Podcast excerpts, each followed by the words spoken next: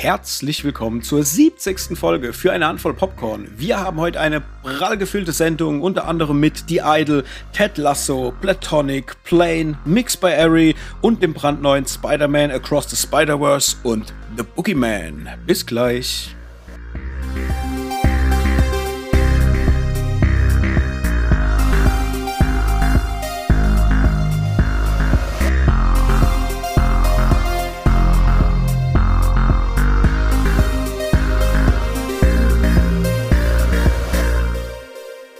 Hallo Hendrik.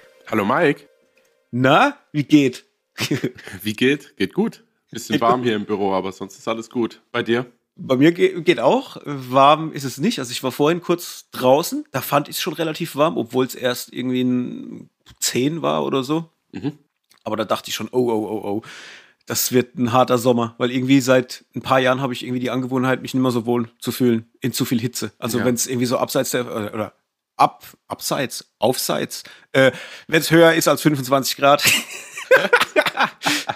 merke ich, dass das schwer, mir schwerfällt. Also irgendwie fühle ich mich dann nimmer so arg wohl. Das ist ganz komisch. Früher ging das ohne Probleme. In jungen Jahren mittlerweile denke ich mir, äh, nee, bei mir ging das noch nie. Ich war schon immer ein Winterkind, tatsächlich. Ich war so, ja, Sommer und Sonne war noch nicht so meins. Nicht, dass ich jetzt unbedingt ein Kellerkind bin und immer weiß bin und irgendwie Angst habe vor Sonne, aber ich ich mag es halt einfach nicht zu schwitzen und es gibt nichts Schlimmeres, wie wenn es dann irgendwie im Sommer dann abends im, oder nachts im Schlafzimmer dann echt so eine brütende Hitze hat und dann hast du nur so ein halbwegs gängiges Klimagerät, wenn überhaupt, oder dein einziges Klimagerät sind zwei gekippte Fenster oder zwei offene Fenster. Ähm, da, da fühle ich mich total unwohl. Ich schwitze einfach nicht gern, deswegen mag ich den Sommer nicht. Punkt. Deswegen mache ich auch keinen Sport. ja, genau. Ich bewege mich nur in Zeitlupe. Genau. ja, da muss ich direkt meine To-Do-Liste äh, hervorkramen, weil ich brauche eine Klimaanlage. Ich habe jetzt seit zwei oder drei Jahren, sage ich immer wieder jedes Jahr, oh, ich, jetzt könnte ich mir doch mal so ein kleines mhm. Klimagerät kaufen, aber ich mache es nie. Und jetzt äh, dieses Jahr, glaube ich, werde ich ja, es wahr machen und kaufe mir irgend so ein Ding, was ich in den Raum stellen kann. Weil ich will auch nichts, was ich irgendwie ans Fenster machen muss mit so einem Abluftschlauch. Ich weiß zwar, dass das die bessere Variante ist, mhm. auf jeden Fall, aber ich habe hier, ich wohne ja in so einer Altbauwohnung und da lässt sich das irgendwie nur schwer verwirklichen. Also ja, naja, mhm. mal gucken. Ähm, Inhaltsgabe war ja schon getätigt, von dem her, äh, ja, ab geht's in die letzte Woche. Was gab's zu gucken, Hendrik? Oh, äh, tatsächlich nicht viel. Ich habe Fubar ein bisschen weitergeschaut, bin jetzt allerdings noch nicht ganz fertig. Mir fehlt jetzt noch die finale achte Folge, glaube ich, war's. Und ähm, ja, da würde ich sagen, mache ich dann nächste Woche vielleicht mal so ein kleines Resümee, einfach zur kompletten ersten Staffel. Und weil das sind jetzt schon ein paar Sachen dann auch aufgepoppt, jetzt gerade in den letzten zwei, drei Folgen, wo ich dachte, oh, puh, äh, schwierig. Also weil es ah, einfach echt? zu, ja, weil es einfach zu arg switcht zwischen total dämlich und mhm. jetzt wollte er, dass ich das alles sehr emotional sehe. Ich rede mhm. jetzt nicht für irgendwelche Konsequenzen, für irgendwelche Charaktere, sondern mehr so zwischenmenschlichen Dramen, die dann auf einmal von total Quatsch zu oh, jetzt wird's aber, jetzt wird's aber herzlich, obacht, mhm. jetzt müsst ihr kurz euch ein, ein, Tränchen verdrücken. Und das funktioniert halt in meiner Welt, oder zumindest so, wie die das von mir wollen, nicht so richtig. Aber ich habe da ja ein allgemeines Problem. Also es ging mir bei Suicide Squad genauso, es ging mir bei mh, hm, Guardians of the Galaxy 3 jetzt genauso. Also da ist einfach, Normalerweise dachte ich immer, das liegt an James Gunn, mhm. dass er für mich einfach nicht diese nötige, diesen nötigen Switch hinbekommt zwischen lächerlich, übertrieben, lustig und Achtung, jetzt wird es emotional, aber auch ernsthaft emotional. Ja. Und so geht es mir jetzt bei Fuba auch. Ich habe damit gar nicht gerechnet, dass überhaupt ein bisschen Emotionalität oder, oder Drama mit dazukommt. Und jetzt packen sie das halt ein und wollen halt einfach, dass du das auf gut Deutsch frisst. Und mhm. ja, das hat jetzt irgendwie zum Teil nicht so gut funktioniert. Aber unterm Strich, wie gesagt, möchte ich da gerne, glaube ich, ein Resümee abgeben, wenn ich komplett fertig geschaut habe, was dann nächste Woche der Fall sein wird. Ja, wie viel hast du noch vor dir? Ja, eine Folge noch. Ah, eine also ich habe jetzt okay. gerade die siebte gestern geschaut und äh, genau heute vielleicht oder keine Ahnung, bis nächste Woche auf jeden Fall die, die letzte Folge noch, weil ja. wir ja noch der Pass parallel schauen. Ich will aber auch Silo noch weiter schauen auf Apple TV. Also irgendwie werde ich gerade überschwemmt von Serien, was ich überhaupt gar nicht von mir kenne, wo ich aber überall so ein bisschen echten Fuß drin habe und auch weiterschauen will. Äh, nicht zu vergessen Ted Lasso habe ich immer noch ja. die, von der dritten Staffel nur die erste Folge gesehen. Das heißt, da gibt es einiges noch zu bingen für mich. Und ähm, ja, da werde ich aber mal so ein Serien-Roundup machen in den nächsten oder übernächsten Folge. Ja. Genau. Ähm, sonst gab es noch Plane. Den habe ich mal reingezogen, weil der gerade auf Sky gestartet ist. Ähm, ich bin ja jetzt nicht unbedingt ein Sacker für, für Gerard Butler oder Liam Neeson-Filme, aber ab und an, äh, ja, schaue ich doch einfach mal gern was so ein bisschen actionreiches, was auch vielleicht ein bisschen plump ist und was einfach so ein bisschen more of the same ist, ohne dass ich jetzt groß, ähm, ja, groß irgendwie was von mir erwartet wird. Also so, mhm. und da gibt es ja aber auch Reinfälle oder auch nicht. Bei Liam Neeson denke ich immer an The Marksman zum Beispiel, der wirklich fürchterlich erschreckend war ähm, und langweilig. Aber auf der anderen Seite ähm, hast du das auch bei Gerard Butler. Du hattest ja, glaube ich, vor letzte Folge oder vor zwei Folgen über hier, wie ist das, wo er seine Frau verliert an der Tankstelle. Oh je, aus dem Gedächtnis verdrängt. Äh, ich weiß gar nicht mal, wie der Film hieß. Ja, ich, ich weiß, was ja wahrscheinlich auch nur zu Recht, weil ist ja, naja, war ja auch nie, nicht der potenteste Film, sagen wir es mal so ja, ist ja auch Wurst. Kannst du ja vielleicht nochmal nachhauen. Ich weiß jetzt auch nicht mehr, wie er hieß. Auf jeden Fall habe ich mir jetzt Blaine reingezogen, weil ich da auch so ein bisschen, ich will jetzt nicht sagen, vom Kritikerspiegel Positives gehört habe, aber der war jetzt, der ist jetzt nicht ganz so abgefallen, auch von den User-Bewertungen bei Letterbox.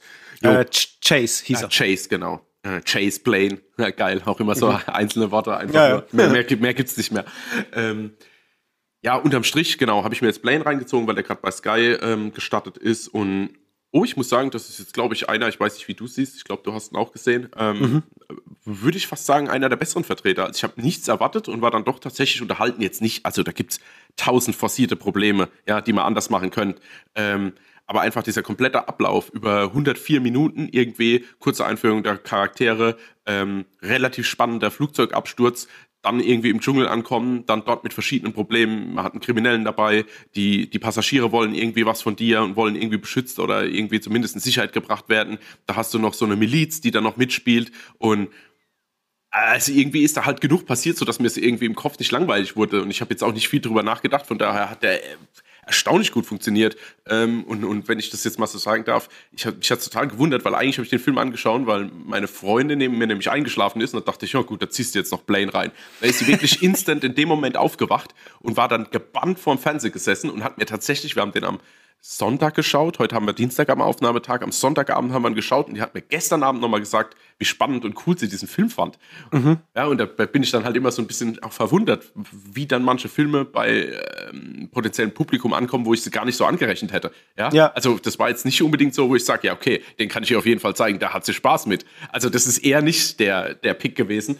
Aber ich muss sagen, ich fand den relativ rund. Mike Colder, den mag ich eigentlich nicht so. Der hat ja hier diesen Luke Cage gespielt in dieser Marvel-Netflix-Serie.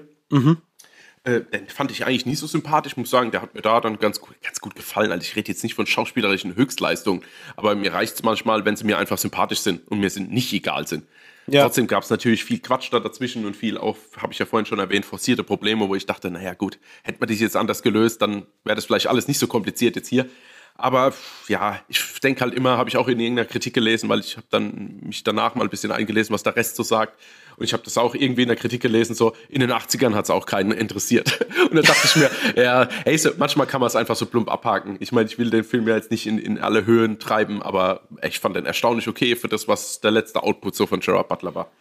Mm, ja, das stimmt. Also so. Also wenn ich den Vergleich mit Chase, dann war halt Chase im, im wirklich im direkten Vergleich ein mhm. richtiger Müll. Ja. Und da ist der halt schon deutlich besser. Auch mhm. wenn ich sagen muss, man muss halt schon im Kopf sich klar äh, darauf einlassen, dass es Actionkino ist, weil ja. da ist so viel Mumpitz dabei und, und, und Schwachsinn, aber das macht innerhalb dessen, wie er das macht äh, oder wie er funktioniert, halt schon Bock. Ich hätte mir zwar gewünscht, dass die, also die hätten für mich ruhig eine Schippe mehr Brutalität drauf hacken, äh, packen mhm. können, weil es ist schon sehr. ja, ja, genau. äh, da passiert ja schon einiges noch sehr äh, explizit, also so Headshots und so Zeug. Mhm. Aber ich hätte dann schon gern mal gesehen, wie es noch krasser wird, weil wenn man da noch mal eine Schippe mehr draufgepackt hätte, dass er statt eine 16er eine 18er Freigabe kriegt, dann hätte ich mir gedacht, oh ja, Mann, das wäre jetzt noch das letzte Quäntchen gewesen, dass er für mich so ein richtig geiler Actionfilm. Mhm. So war er halt gut, auf jeden Fall. Also ich fand ihn auch okay. Ähm, Wäre bei mir auch so ein Drei-Sterne-Ding auf jeden Fall, ja, genau. weil ähm, das hat alles funktioniert. Also das, ja, der, äh, tatsächlich, der gibt so wenig her, dass du eigentlich dich hinsetzt, du guckst dir das an, dann ist er vorbei und du denkst, hey, ich war jetzt eigentlich ganz gut unterhalten im mhm. Action-Segment, der hat mich nicht gelangweilt, der ist jetzt durchgerusht und war völlig okay. Und tatsächlich, und das hat mich überrascht, die haben sich in den zwei, drei äh, wichtigen Momenten Zeit genommen, um dir sogar so ein bisschen Charaktertiefe Mhm. zu geben. Wenn ein Gerard Butler zum Schluss nochmal innehält Das dachte ich auch. und allein im Flugzeug sitzt. Und ich dachte mir, ey, das hättet ihr nicht machen müssen. Ihr hättet jetzt einen Schnitt machen können und dann wäre der Film zu Ende gewesen. Man zeigt die letzte Aufnahme, Film zu Ende. Aber nein, man nimmt sich noch mal so eine Minute Zeit und zeichnet einen emotionalen Moment, der aber für den Film so gesehen nicht, also es hat nicht mehr viel beigefügt. Weißt du, das hätte auch ohne funktioniert. und das ja. war aber für mich der Moment, wo ich gedacht habe, geil, Mhm. das hättet ihr nicht machen müssen. Und es kommt im Film so an ein, zwei Momenten vor, wo sich dann hier, äh, ja, der, der Regisseur halt wirklich da noch Gedanken gemacht hat, wie er noch wenigstens ein bisschen was reinbringt, was ihn dann wahrscheinlich besser macht wie die anderen Genrevertreter. Und das hat er halt geschafft, meiner Meinung nach. Ja, es ist gut auch, dass du die Situation nochmal raushebst, weil das dachte ich auch, hätte sie jetzt aber tatsächlich vergessen zu erwähnen. Es ging mir ähnlich, weil es ist ja nicht so, dass er kurz innehält, sondern er auch äh, ein paar Tränchen kurz fließen. Und ich fand es halt cool, dass er die ganze Zeit quasi so stark vor seinen Passagieren, vor seinen Angestellten und natürlich auch, äh, ja, gegenüber den Gegnern äh, quasi darstellt. Und dass Ja. ihm dann quasi diese ganze, dieser ganze Druck und diese ganze Spannung abfällt. Ey, das hätte man echt nicht zeigen müssen und hat's gemacht. Also von daher, das fand ich auch wirklich schön, wirklich ein schöner Moment. Und kurz auf deine 16 bis 18, ich bin natürlich da dabei, aber ich kann dir schon wieder sagen, meine Freundin wäre dann schon wieder aus dem Raster gefallen. Wäre zu brutal gewesen. Weißt du, wie ich meine? Also von daher Ja. macht er ja schon irgendwie was okay richtig, um zumindest so viel wie möglich abzuholen. Ja, nö, der, der, der ist ja auch ordentlich. Also man sieht ja wirklich dann auch mal frontal, wie irgendwie eine Kugel einschlägt in irgendeinen Kopf oder sowas. Ja, auch Also gerade wenn dieses, äh, wenn dieses Snipergewehr ausgepackt wird später. Also Ja. da habe ich mich richtig gefreut, weil immer wenn das zum Einsatz kommt, das ist ja auch bei Smoking Aces, wo sie da von Dach zu Dach schießen Ja, und so, ja. äh, liebe ich, wenn das zum Einsatz kommt. Und auch Und- entsprechend der Wucht dargestellt wird. Und ich glaube auch jeder, der irgendwie Flugangst hat, der wird danach erstmal nicht mehr in Urlaub fliegen wollen, Ey. weil das ist so übel. Ey, ich habe fast schon schweißnasse Hände gehabt. Ja, weil es aber auch gut gemacht ist. Also ich habe zu meiner Freundin auch rübergeschaut und habe gedacht, ey, genau so glaube ich, also es fühlt sich das an, so wie die Kamera dir das rüberbringt und dieses ganze Gewackel und, und, und die Kommunikation und so. Ich glaube, so, so, das war schon relativ authentisch, glaube ich. Keine Ahnung, ich war noch nie beim Flugzeugabsturz dabei, aber ähm, ja, krass. Also ich fand es echt sehr, sehr spannend. Also wir waren beide echt äh, mit schwitzigen Händen auf der Couch gesessen. Ja. Ja, das stimmt. Wobei es zwei Momente gab, die muss ich noch kurz anmerken. Da war wieder bei mir so, der, da dachte ich wieder, Alter, was für ein Quatsch. Einmal, wenn die das Flugzeug wenden, auf dieser ha- hauchdünnen Straße, wo sie ja geparkt sind und können nachher dann das Flugzeug natürlich drehen. Ja, Ja. Ich sag nur Wendekreis, okay, muss man äh, wegnicken, ist okay.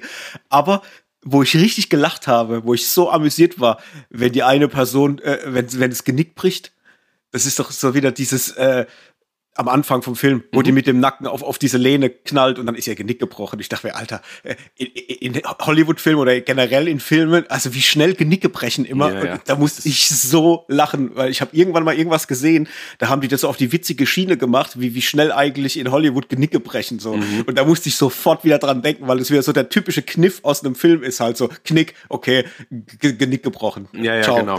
Also, ja, aber gut, dass du das erwähnst. Zwei Punkte da dazu. Vor allen Dingen, äh, da hast du ja später noch eine Szene, wo Gerard Butler jemandem ja das Genick bricht und das dauert Mhm. ja total ewig. Und er setzt ja quasi seinen kompletten Oberarm ein, um Ja, das ja. irgendwie nach hinten zu drücken. Das zieht sich ja ewig gefühlt. Und da geht's halt ratzfatz. Aber äh, genau an dem Punkt muss ich jetzt kurz ansetzen. Also zwei Sachen muss ich dazu sagen, wo ich richtig hab lachen müssen, ist, ich wusste schon genau, ich dachte ja, die stürzen ab. Ja? Mhm. Und wie, der, wie ich dann mitbekomme, dass der landet, war mir schon bewusst, was dann passiert. Da habe Ja. ich mir beim zweiten Mal schon wieder gedacht, okay, der ist schon wieder gelandet, da könnte er schon wieder losfliegen. Weißt du, ich habe gedacht, Mhm. weißt du, so einfach, das fand ich ein sehr amüsanter Moment. Und was ich halt überhaupt nicht verstanden habe, was aber auch tatsächlich ein Regie- oder ein Anschlussfehler war, ist nämlich genau nach der Szene mit diesem Genickbruch von dieser ähm, Stewardess. Um die kümmert sich ja keiner. Also du Nee. hast ja dann den Moment, wo, wo, wo die eine Stewardess wieder ins, in, in, ins Cockpit vorne geht, weil es Ja. kurz mal von den Turbulenzen ein, ein bisschen äh, weniger wird. Und ich hab, also keiner geht zu ihr. So, Mhm. Ja, es ja, wird nicht mal darüber richtig. gesprochen groß. Ja, So, die, die, die, ja, die nicken das auch so schnell weg, dass Ja, da genau. Leute gestorben sind. Also da ist niemand richtig schockiert oder auch so richtig betroffen. Mhm. Später mal irgendwann, diese eine Chefstewardess, da hat, kriegt die mal so einen Moment, aber das Ja, passiert genau. halt erst gefühlt äh, im, im zweiten Drittel des Films, ja. Ja. Und ich denke mir, hä, warum, warum seid ihr nicht betroffen? Also das, das wird so schnell so abgetan für, ja, okay, die sind tot. Ja, ja, genau. Sch- Schade, Kollateralschäden. Naja, genau. hätte mehr erwischen können. Ja, ja, genau so habe ich das auch. Lustig, ja. Aber trotzdem, wie Ah. gesagt, unterm Strich wirklich, äh, der ist schon einer der besseren. Also ich fand den schon sehr unterhaltsam. Den kann man ruhig mal empfehlen für so ein Sonntagabend-Film-Ding. Ja, äh, geguckt auf äh, Sky, Sky. wahrscheinlich. Mhm. Ja, genau. Genau. Ja, ich auch. Okay. Ja, was gab's bei mir? Ich habe geguckt äh, Platonic. Das ist eine neue Serie mit Rose Byrne und Seth Rogen auf Apple TV Plus. Ähm, die ist jetzt frisch an den Start gegangen. Da habe ich mir mal die ersten drei oder vier Episoden jetzt angeguckt. Für mehr habe ich äh, hat die Zeit noch nicht gereicht. Das war richtig cool. Also muss ich sagen, das war eine sehr coole Kiste. Da geht's im Endeffekt um zwei beste Freunde, also Seth Rogen und Rose Byrne waren früher beste Freunde, dann haben, haben sich die Wege von beiden getrennt, weil Seth Rogen halt eine Beziehung angefangen hat und wiederum die Freundin von Seth Rogen und Rose Byrne, die haben nicht so eine gute Chemie gehabt, dann hat sich es irgendwie getrennt. Mittlerweile lebt Rose Byrne mit ihrem Mann und ihren Kindern separat. Der Mann ist erfolgreicher Anwalt. Sie war mal ebenfalls erfolgreiche Anwältin, hat aber dann ihre Karriere zurückgesteckt für die Familie und halt die Kinder zu erziehen. Und Seth Rogen ist wiederum Braumeister in einer hippen Bierbrauerei, äh, die er sich mit so anderen Typen teilt, beziehungsweise gibt's dann so einen Investor-Typ und so weiter und so fort. Und eines Tages kriegt halt Rose Byrne mit, okay, er hat sich von seiner Freundin getrennt oder von seiner Frau und die kennt sie halt von damals ja noch wegen, äh, konnte sie nicht leiden und mhm. so weiter. Und dann beschließt sie halt, ja, okay, sie muss sich mal bei ihm melden, ob es ihm gut geht, weil sie irgendwie Mitleid mit ihm hat. Und dann finden die halt nach vielen, vielen Jahren durch diesen Moment halt wieder so ein bisschen zueinander und sind aber erstmal gar nicht cool miteinander. Also haben natürlich noch dieses, diese Thematik mit, wie scheiße sie früher zueinander waren oder sie zu ihm war, weil sie dann halt gegangen ist, aber auch er, der nicht halt akzeptieren konnte, dass sie die Freundin nicht gut findet. Und dann siehst du halt im Endeffekt, wie die wieder langsam miteinander anbandeln als äh, Freunde und wie sie sich auch im Alltag immer mehr treffen und wie sie so ein bisschen seinen Alltag mitkriegt. Er wiederum kriegt ihren Alltag mit und das alles aber so auf so eine locker, luftige Comedy-Art. Also es ist überhaupt nichts Ernstes oder so. Es ist wirklich ganz äh, leichte, fluffige Comedy und das macht echt Bock, muss ich sagen. Also es ist auch cool, Rose Byrne in, jetzt in so einer Rolle zu sehen, weil zuletzt hatte ich sie ja in äh, Physical wieder gesehen gehabt und da ist er ja schon ein sehr krasser Charakter. Und jetzt dieses locker luftige, auch mit dem Humor, der da drin steckt, ist halt sehr cool. Und Seth Rocken ist halt, ja, ist halt Seth Rocken, wie immer. Mhm. Äh, cool. Also wirklich äh, eine Empfehlung. Kann man sich reinziehen, wenn man Apple TV Plus hat. Ist eine sehr, sehr witzige Kiste. Da bin ich jetzt auch mal gespannt, wie es weitergeht. Das sind ja alle Folgen draußen. Also das werde ich auf, auf jeden Fall fertig gucken, weil es ist auch wieder so ein 30 Minuten. Da hast immer so 30 Minuten lange Folgen. Das ist halt auch mal locker flockig wegzusnacken. Also das ist auf jeden Fall cool, kann ich empfehlen. Würde ich mal ein Auge riskieren, wenn man auf Comedy und vor allem halt auch auf Seth Rogen oder äh, Rose Byrne steht. Ne? Dann habe ich mir angeguckt The Idol. Ist jetzt frisch an den Start Gott, gegangen. Echt? Oh, mhm. okay. Also weiß ich, aber echt, du hast es angeschaut. ja, ja. Äh, war ja oder ist ja eine HBO Max-Serie, die bei uns in Deutschland jetzt bei äh, Sky zu gucken ist. Da ist mhm. jetzt eine Folge raus, die kommen im Wochentakt quasi ähm, auf die Plattform. Und äh, ja, ist eine Serie, die mitproduziert wurde oder entwickelt wurde von The Weeknd, also sprich dem äh, Sänger, kennt man ja, hat man wahrscheinlich schon mal gehört. Und in der Hauptbesetzung auch mit The Weeknd, wer hätte es gedacht. Und Lily Rose Depp, die Tochter von Johnny Depp und Vanessa Paradis. Da wurde ja im, äh, im Voraus schon ein bisschen Tohu Wabohu drum gemacht um die Serie, dass sie mhm. sehr krass sein soll, dies, das, bliblablub. Da habe ich mir jetzt die erste Folge angeguckt und muss sagen, ja, es ist definitiv cool. Also es ist halt, es geht halt um einen, ja, um eine Popsängerin, äh, der man folgt, so auf ihrem Weg in der äh, Entertainment-Industrie und die beginnt quasi eine Affäre mit einem Nachtclubbesitzer. Das ist wiederum äh, der, der, gespielt von The Weeknd. Und die erste Folge gibt natürlich jetzt noch nicht so extrem viel her. Was man sagen kann, es ist sehr sexuell. Also du hast direkt schon sehr äh, explizites Bildmaterial, kriegst aber auch schon direkt einen Einblick in diese Pop-Industrie und wie sehr halt Menschen auch dafür ausgenutzt werden, äh, was da im Hintergrund so läuft mit Managern und, und so weiter und so fort. Äh, da ist auch, äh, wie heißt er, unser äh, Eli Roth spielt äh, einen, einen, einen Investor, Andrew Finkelstein, ja, der mhm. ist quasi so ein Investor, der halt diese ganze, äh, dieses Projekt, ähm, in das halt Lily Rose Depp da involviert ist, ähm, mitproduziert und, und halt guckt, dass da Geld verdient wird. War auch witzig zu sehen, weil er eine eigentlich ganz coole Rolle spielt, also auch glaubwürdig und so weiter.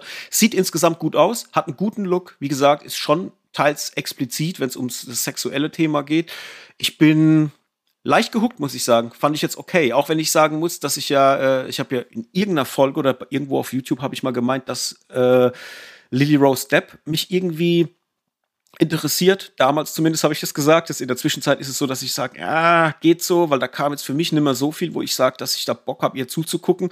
In The Idol muss ich sagen, diese zerbrechliche und auch abgefuckte Art, die sie ja auch so ein bisschen nach außen strahlt, mal unabhängig von The Idol, das, die mhm. hat ja generell ja, so, ja. so, so eine Ausstrahlung, das passt halt perfekt in die Rolle, die sie hier spielt. Also das ist wirklich, du, du nimmst ihr das schon sehr, sehr stark ab. Und die Folge geht vor allem auch damit los, dass sie so ein Fotoshooting hat und ähm, quasi so auf Knopfdruck verschiedene Emotionen zeigen muss, so wie sei unschuldig, sei sexy, sei traurig, sei zerbrechlich.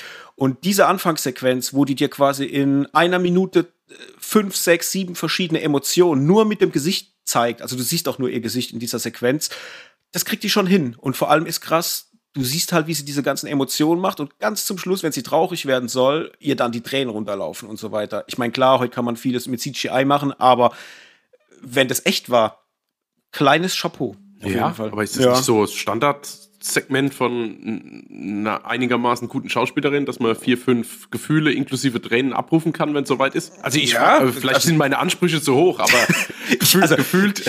Ich denke halt immer an mich. Ich, ich könnte jetzt nicht. Ja, egal, wir sind ja auch also, keine Schauspieler. Ja, ja. Aber weißt du, wenn ich mir überlege, ich muss, ich bringe mich jetzt in eine extrem traurige Stimmung, was ich mit Sicherheit hinkriege, so von mhm. meinen Gedanken, wenn ich mich an irgendwas festklammer. Aber ob ich wirklich weinen könnte? Ich meine, ich bin eh jemand, dem es schwerfällt, ja. Äh, zu heulen. Ja, ja, ja genau. Das, das, sind bei mir ganz wenige Momente, wo sowas passiert.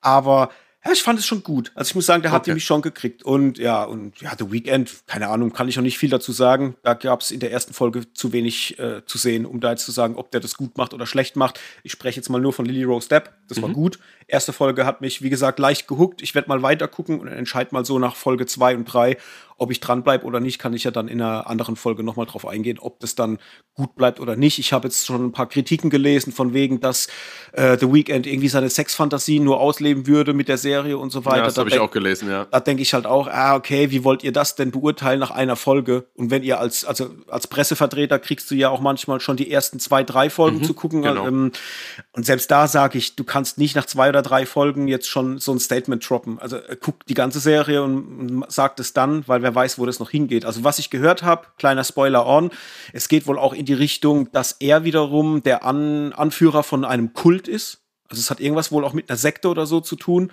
Mhm. Deswegen das macht es mir spannend. Da bin ich sehr gespannt, in welche Richtung die gehen, wie explizit das noch wird, gerade jetzt mit Thema äh, Popkultur und dann noch so ein Kult und hinten dran. Und mhm. das könnte ich ihm jetzt rein vom Charakter, den er da gespielt hat, schon zutrauen, dass er da in so eine Richtung geht, weil das, was er spielt und was man sieht in der ersten Folge, ist schon es ist schon ein krasser Typ so. Man weiß nicht, wo man ihn hinstecken soll. Ist er gut? Ist er schlecht? Ist er gewalttätig? Ist er manipulativ? Du, es geht in alle Richtungen, aber auch in positive Richtungen. Deswegen warten wir es mal ab. Ich komme noch mal drauf zurück. Ja. So viel zu. Sagst gerade Bescheid. Ja, genau. so viel zu The Idol. Dann, um das Serientrio voll zu machen, ich habe Ted Lasso fertig geguckt. Da sage ich jetzt aber nicht ganz so viel dazu, weil du es ja noch vor dir hast. Da will ich auch nicht spoilern. Ich sag nur, es war grandios. Ich habe sehr gefeiert, dass jetzt in der dritten Staffel auch sehr viele Folgen dabei sind, die zum Teil eine Stunde oder auch länger wie eine Stunde gehen. Also manchmal auch fast eine Stunde 20, also fast schon Spielfilmlänge.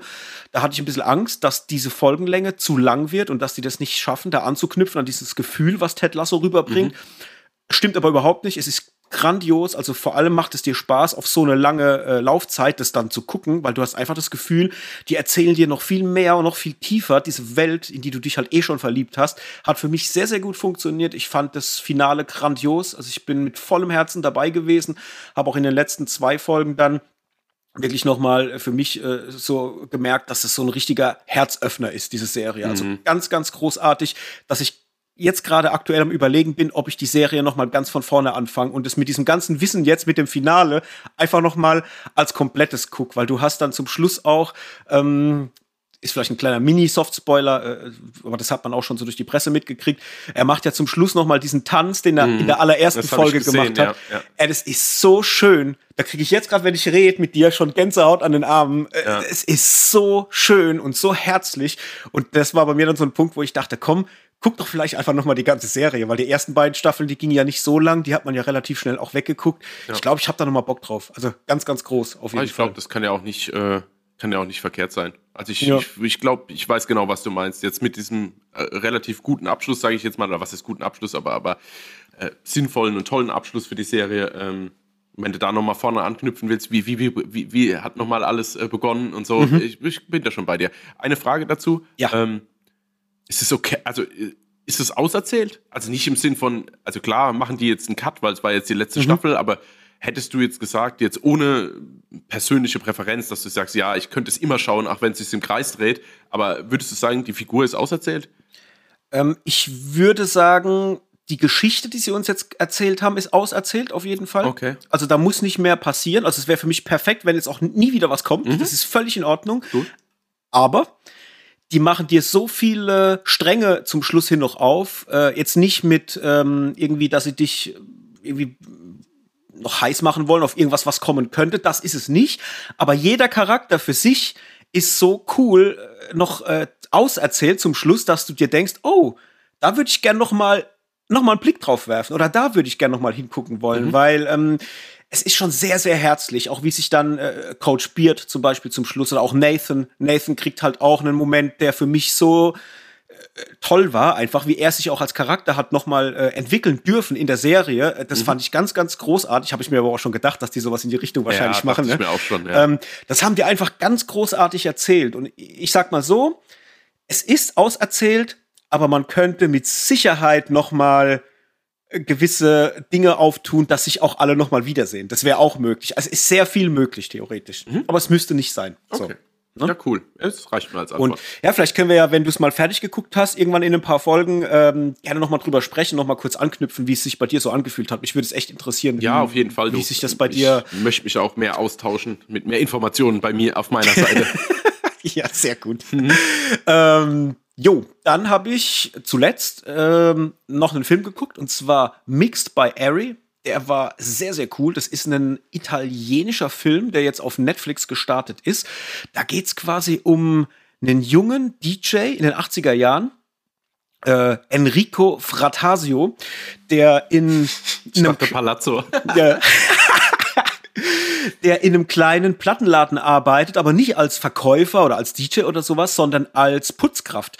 Das ist halt, musst du dir vorstellen, das spielt irgendwo in Neapel und das ist alles noch so ganz naiv in, in, in so einem kleinen Laden, in so einer kleinen, in einem kleinen Dorf, wenn man so will oder in, in, so einem Setting. Und er ist halt da drin, konsumiert halt ohne Ende Platten und ist halt ein totaler Junkie, wenn es um Popmusik geht und alles, was damals halt so zeitgenössische 80er waren. Mhm. und nimmt halt Mixtapes auf. So, es ist so sein Ding, Mixtapes aufzunehmen. Und alle Leute fahren auf sein Mixtape ab. Jeder will ein Tape haben und so weiter. Und er will unbedingt DJ werden. Und dann versucht er halt in, in den Clubs, in den ortsansässigen äh, Clubs irgendwie reinzukommen, aber da ist halt ähm, einmal das Problem, er sieht jetzt nicht aus wie so ein Star, also hat auch nicht so diese Star-Attitude und äh, da wird ihm halt gesagt, ja, sorry, ey, klappt leider nicht und heute klappt's auch nicht und so weiter. Und ja, und keiner will ihn halt als DJ auflegen lassen. Aber jeder hört seine Tapes, weil die halt im Umlauf sind. Und ja, eines Tages ist es halt dann so, dass er immer mehr Tapes aufnimmt, immer mehr Leute wollen diese Tapes. Und er beginnt dann auch Musik von Schallplatten einfach nur auf Tapes aufzunehmen und die zu verkaufen. Das heißt, es kommt ein Album raus, ein bekanntes, was weiß ich, äh, irgendwelche 80er Dinger. Und er nimmt die auf Tapes auf und verkauft die halt für für schmales Geld, sodass die Leute quasi in diesem Ort, wo es keine eigentliche Infrastruktur gibt, um an Popmusik zu kommen, in, das heißt jetzt äh, als äh, Tape offiziell oder auch als Schallplatte. Und so bringt bringt er den Leuten Musik näher. Das heißt, er kümmert sich so ein bisschen, dass halt die Leute an Popmusik rankommen. Und das wird immer größer, dass die anfangen, er mit seinen Brüdern gefälschte Mixtapes zu verkaufen, also quasi Piraterie. Mhm. Und weil das immer größer wird und die merken, sie brauchen Kohle, leihen sie sich halt von der ortsansässigen Mafia Geld. Und werden immer größer, immer größer. Und das Ganze geht so weit, dass die zu Italiens größten Plattenproduzenten und Label werden, aber mit rein mit Piraterie. Und es ist so krass, weil das basiert alles auf wahren Begebenheiten. Und äh, die werden halt irgendwann so groß, dass halt äh, ja das Gesetz hin, hinter, hinter ihnen her ist, es dann tatsächlich auch so eigene Taskforces gibt, die sich mit Piraterie beschäftigen, die es vorher nie gab mhm. und alles noch in der Zeit, wo alles sehr naiv war und dieses Thema Piraterie eigentlich noch gar kein Thema war und das durch die quasi so auferstanden ist und gewachsen ist. Ey, das war so cool, das zu gucken. Einmal war es cool, weil das halt super authentisch ist mit diesem Italien der 80er. Das haben die super geil in Szene gesetzt. Die Musik ist mega geil, weil du hast die ganzen großen Hits der 80er irgendwie mit drin, die man so kennt. Und ähm, hast halt diese Schauspieler, die gefühlt so kleine Bubis halt sind, die halt einfach so für das, was sie lieben oder mit dem, was sie lieben, immer größer werden, immer mehr Geld verdienen und halt irgendwann schweinereich werden, dass sie halt äh, sich ein Ferrari kaufen können und so Zeug und richtig derb. Und im Grunde so ein bisschen wie Wolf of the Wall Street, nur in kleiner gedacht, in Neapel mit Plattenpiraterie Super cool. Habe ich durch Zufall entdeckt letztens, weil ich gesehen habe, oh, da geht's irgendwie um die 80er und Italien und okay, guckst du halt mal rein und dann ist Musik irgendwie noch ein Thema. War so eine kleine Perle, die ich entdeckt habe. Es ist nicht mega geil, das jetzt nicht, aber ich habe dem drei Sterne gegeben. Ich fand es okay. Kann man durchaus mal gucken. Mixed by Airy. Wie gesagt, jetzt ganz frisch bei Netflix in die Plattform reingekommen. Mhm. Und das ist aber eher so ein, so ein, so ein Frohsinnsfilm, also so ja. Good Vibrations oder mhm bricht er dir zum Schluss das Genick so. Nee, nee, es ist eine Komödie. Also es ist tatsächlich auch so, äh, da komme ich wieder als alter Drama-Dude, die da passieren natürlich auch Dinge, also wenn's, also die Mafia ist ja ein Thema. Und da mhm. das ja auf wahren Begebenheiten beruht, äh, ist es auch so, dass das nicht alles Friede, Freude, Eierkuchen war. Also da gibt es auch mal Szenen, wo die wirklich dann äh, von anderen, ich sag mal, Gangs irgendwie bedroht werden. Und da geht's halt auch ein bisschen ja, gewalttätiger zur Sache.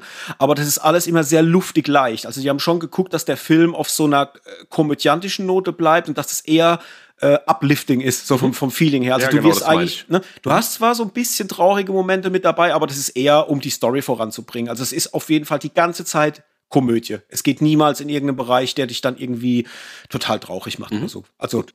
eigentlich gar nicht. Gut, gut, gut zu hören. Also reine Komödie, deswegen jetzt vor allem, äh, weil auch der Sommer losgeht, so ein bisschen Italien-Feeling, ein bisschen 80er und dann eine Komödie mit geiler Mucke, kann man machen. Deswegen gerne mal reingucken bei Mixed by Ari. Jo, das war, glaube ich, alles, was ich zuletzt geguckt habe. Langt ja. ja. auch. Ja, ich wollte gerade sagen, reicht ja auch. Gut, dann würde ich sagen, switchen wir mal rüber zu den Filmen. Wir haben Spider-Man Across the Spider-Verse und mhm. wir haben The Boogeyman. Hendrik, mhm. mit was äh, soll es denn losgehen? Ach, lass mit The Boogeyman anfangen. Nehmen wir die Reihenfolge, die wir auch im Kino genommen haben. Ja, stimmt. ähm, machen wir es doch so. Das passt. Vor allem passt es auch deswegen ganz gut, weil ich glaube, dass äh, Spider-Man schon ein bisschen besser angekommen ist bei uns. Meinst du, ja? ja könnte sein. ja, ich war aber noch ganz schön beschäftigt mit The Boogeyman, sage ich dir gleich. Aber Echt? ja, ja, schieß, okay. schieß erst mal los. Oh, nee, ja. Ich, ich habe mich damit beschäftigt. Ah. Nicht, also ja, ja. Ja. Gut. Dann, äh, ich versuche mal ein bisschen zusammenzufassen, worum es in The Boogeyman geht. Also im Grunde ist das ein Film, der auf einer Kurzgeschichte von Stephen King beruht, äh, die auch Teil dieser Nachtschicht oder diesem Sammelband Nachtschicht ist, die Stephen King mal veröffentlicht hat in den 80ern, kurz mhm. vor den 80ern. Ich glaube, 78 habe ich mir irgendwie rausgeguckt. Ähm, was auch krass ist, ne, dass hier ja relativ viele Kurzgeschichten drin in diesem Band, da ist ja auch hier Ria M und so weiter, ja, der ja, Rasenmähermann genau. dabei, mhm. ne? das ist richtig krass. Äh, genau, also basiert auf einem ähm, Kurz, äh, einer Kurzgeschichte von Stephen King und im Grunde geht's um, äh, wie heißt die Familie? Oh Gott, warte, ich habe es mir rausgeschrieben. Die Familie ja, Harper. Harper, genau. Die Familie Harper rund um äh, Sadie und ihre Schwester Sawyer die versuchen nach dem Unfalltod äh, ihrer Mutter halt im Leben klarzukommen und dieses Drama um diesen Tod der Mutter äh, ja irgendwie zu verarbeiten. Und ihr Vater wiederum ist Psychologe, der ebenfalls in dieser, in dieser Trauerthematik gefangen ist und auch sein Päckchen damit zu tragen hat. Und beide versuchen halt, oder alle drei versuchen irgendwie natürlich wieder zurück in den Alltag zu kommen und irgendwie ihr Leben zu leben. Und eines Tages taucht quasi ein Mann in der, ähm, Praxis von, von ihrem Vater auf. Äh, Lester Billings, fand ich übrigens einen geilen Namen, muss ich mhm, sagen. Ich stehe ja, steh ja, steh ja immer auf so Hollywood-Namen. Mhm. Lester Billings, ja, geil. Äh, taucht zu Hause auf in der Praxis vom Vater und ja, sucht das Gespräch mit dem Vater, einfach aufgrund dessen, weil niemand ihm trau äh, ja, glaubt, was ihm widerfahren ist, weil er wiederum auch ja, das Schicksal teilt, dass er Menschen verloren hat, nämlich seine drei Kinder. Es waren drei, ne, mhm, meine ich. Ja. ja. Äh, er hat drei Kinder verloren, ihm wird Mord äh, vorgeworfen. Er selber sagt natürlich, er war das nicht. Äh, es war eine dunkle Kraft, eine Schattengestalt, was er dann auch letztendlich dem Vater äh, ähm, Will heißt er, äh, offenbart. Und kurz darauf geht er vermeintlich Suizid mhm. im Haus der Harpers. Und daraufhin, ja, ist diese Schattengestalt vielleicht Teil des Hauses der Harpers. Punkt. Kommt es hin? Habe ich was vergessen? Das ist, nee, ich glaube nicht. Ist eigentlich so das Wichtigste. Du, ne? Ja, ich habe kurz. Hattest du erwähnt, dass sie ihre Mutter verloren haben? Ja, ja, das habe ich erwähnt. Ja, zu Beginn. Dann, ja, ja, das ist schon so lange her. Also so viel einigermaßen zu The Boogeyman. Und das erste, was ich dachte bei The Boogeyman, war ja wieder, oh Mann, The Boogeyman, wieder so ein Man-Film, so wie The Tall Man, the, the what, Slenderman. Slenderman, ja. Also die, diese Mans lassen uns nicht in Ruhe im Horror-Kino. Äh, Irgendwie, das ist sehr beliebt. Naja. Äh, ich hatte beim Trailer damals schon das Gefühl, dass das eine ganz coole Kiste sein könnte. Hatte jetzt auch dann beim Gucken vom Film tatsächlich meinen Spaß gehabt. Auch wenn ich sagen muss, dass es weiß Gott nicht der beste Horrorfilm oder ein super guter Horrorfilm ist, das jetzt nicht. Wenn ich sogar rein von den Horroraspekten ausgehen würde, die in dem Film stecken, also alles so, diese ganze Machart in Bezug auf Horror, ist es schon sehr mal nach Zahlen. Das sind schon ganz, ganz viele Genre-Tropes drin, die man alle kennt. Das hat man alles schon gesehen und erzählt einem im Grunde auch irgendwie nichts Neues. Aber dennoch hat es der Film geschafft, bei mir was auszulösen, was mir Spaß gemacht hat und was mich dazu gebracht hat, ihn zu den besseren Horrorfilmen zu zählen. Und das ist vor allem das Schauspiel der beiden Mädels, die da mitspielen. Also sprich, äh, Sophie Thatcher, sie spielt Sadie, also die ältere Tochter, und wiederum Vivian Lyra Blair, sie spielt Sawyer. Äh, das ist auch das kleine Mädchen, was man kennt aus der Obi-Wan-Serie, die Prinzessin Leia verkörpert hat da muss ich sagen, alter Schwede, die haben mich richtig gekriegt, weil ich diesen beiden Mädels, als auch natürlich dem Vater, äh, Chris Messina, äh, der Will Harper spielt, diese, dieses Drama, diesen Verlust und diese Traurigkeit so unglaublich abgenommen habe. Vor allem hat mich äh, die Kleine gekriegt. Ähm, ich dachte zuerst, okay, die macht sehr wenig in dem Film, also sprich, äh, die, die muss sehr wenig acten, habe mich aber dann so im Nachgang, als ich noch mehr drüber nachgedacht habe, irgendwie dabei äh, dann selber erwischt, ähm, dass genau das das Thema war, was es bei mir so stark gemacht hat, weil du, weil sie so zurückhaltend spielt. Du hast zum Beispiel, wenn sie bei dieser Psychologin sitzt und reden muss und immer dieser leichte Blick von unten nach oben und wie so dieses verängstigte Kind, was eigentlich gar nicht darüber reden will, vielleicht auch auf den Boden guckt und diese Konfrontation auch gar nicht sucht. Allein das, was sie in, in ihrer Mimik äh, abgeliefert hat, fand ich großartig. Und das gleiche gilt dann auch für ähm, Sophie Thatcher. Die fand ich halt auch in dieser Rolle so stark, dass ich die ganze Zeit diese Trauer und dieses Gefühl von Verlust immer greifbar hatte. Und es war auch dieses Zusammenspiel mit dem Vater. Also auch er, der irgendwie weiß, dass sein, seine Art, wie er agiert, also sprich auch oder nicht agiert, also mit den Töchtern vielleicht redet und dieses Drama aufarbeitet, das, das passiert ja nicht wirklich, weil er es selber aber auch noch nicht kann, weil er noch nicht so weit ist. Ähm, das war auch so ein Ding, wo ich die ganze Zeit dachte, ey, das ist so nah am, Real, am Realismus. Also ich könnte, ich kann mich da so drin wiederfinden äh, und denen das abnehmen, dass es ja für mich das ganz, ganz stark gemacht hat. Dann kommt halt dieser Horror dazu, der halt immer mal wieder reinkommt. Der ist sehr wohl dosiert, also es ist sehr wenig. Es ist jetzt nicht so, dass man so einen Jumpscare nach dem anderen hat oder äh, permanent irgendwie so auf diese Horrortube drückt. Das passiert alles ja fast schon äh, Slowburner-mäßig, wenn man so will. Das ist alles sehr ruhig.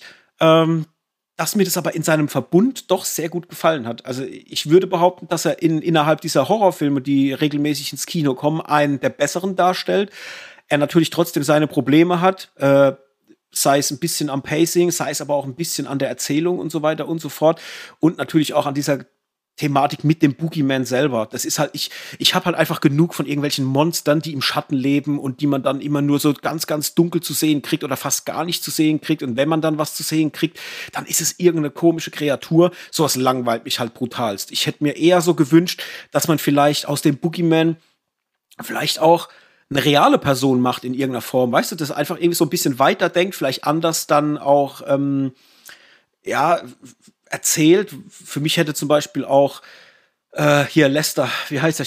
David, wie heißt der eigentlich?